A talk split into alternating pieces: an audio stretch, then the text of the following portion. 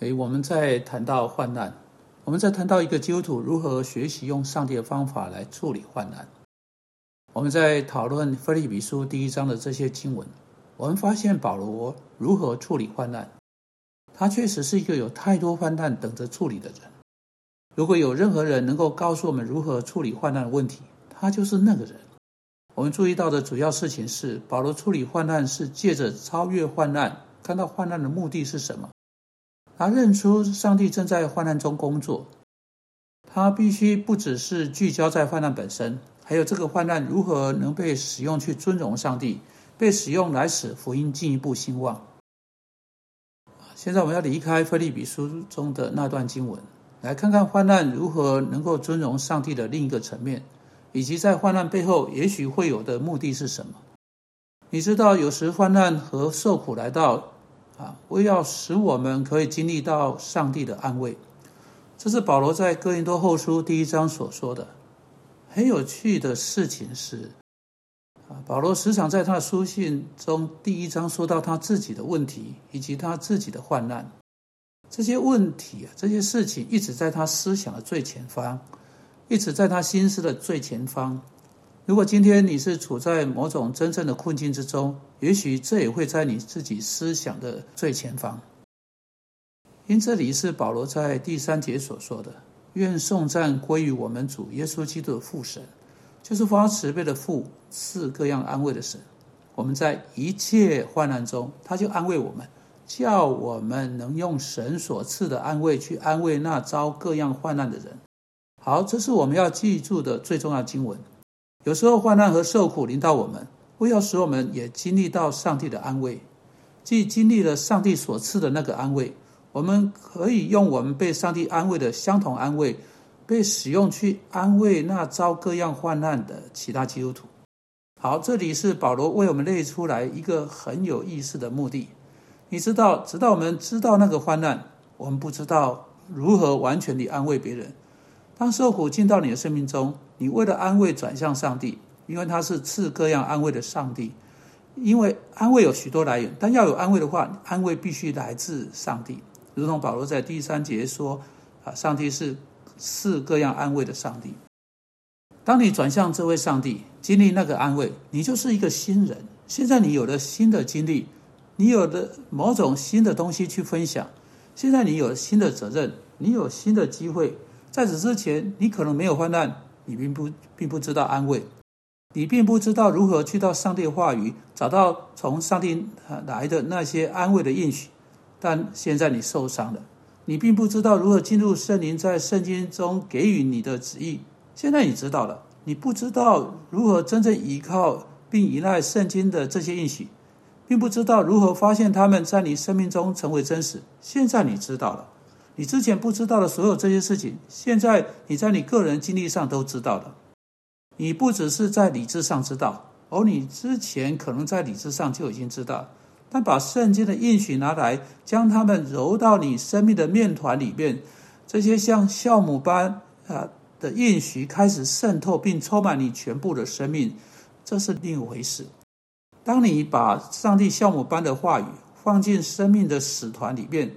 你揉进去，你的全团开始作用，在你整个生命中工作，为了你的生命做的某种的事情，它转化你的生命，它将完全不同新的视野放进你的生命之中。因此，上帝把患难送到你的生命中，因为上帝想要使用你，甚至在困难之中，作为一个能够传播他安慰的人，作为一个能够传播他有盼望以及鼓舞善良。啊，这个喜乐、快乐信息之人，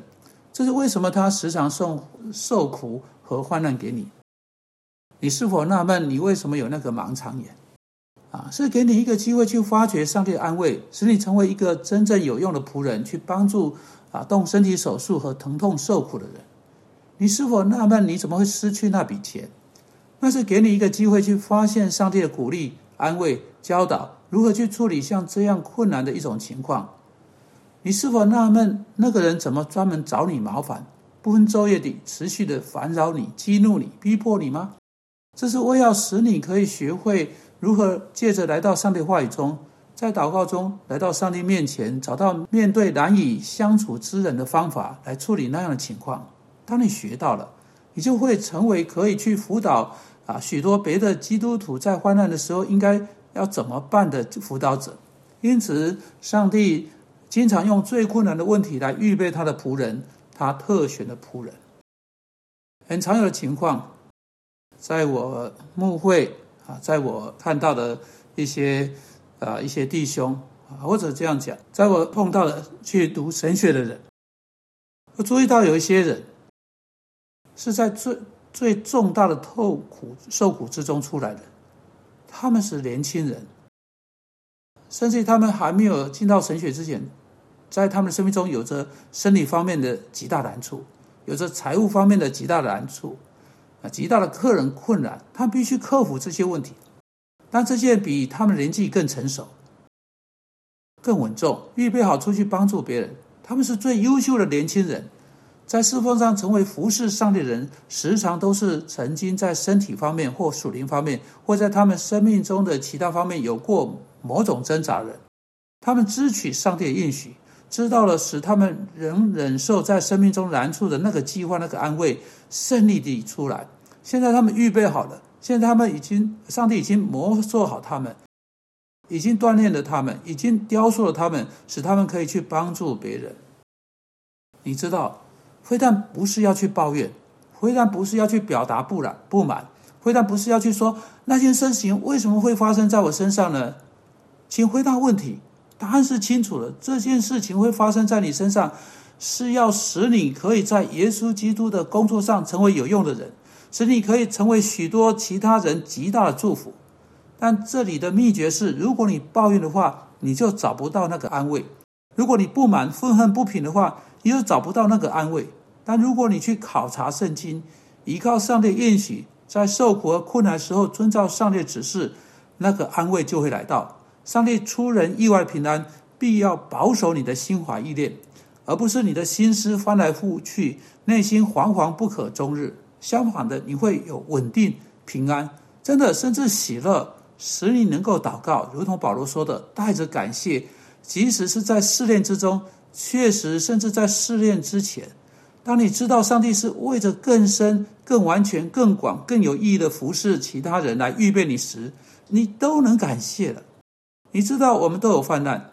当上帝在我们生命中预备我们，我们若能使用它来帮助其他在患难中的基督徒。这是多么奇妙的啊！因此，你不用经历相同的问题而能帮助他们吗？哦，是的。保罗说：“我们有的受苦，已经驱使我们来到圣经，驱使我们来到上帝面前，找到他的安慰，叫我们能啊去安慰那遭各样患难的人。你对你有的任何问题，从上帝领受安慰，必能使你有办法去跟人分享你尚未经历过的问题的安慰。”主啊，求你帮助我们去忍受患难、试炼、受苦，知道这产生在我们生命中去帮助别人的能力，还有但愿我们在基督里能使用我们所领受的安慰去安慰别人。奉主的名祷告，阿门。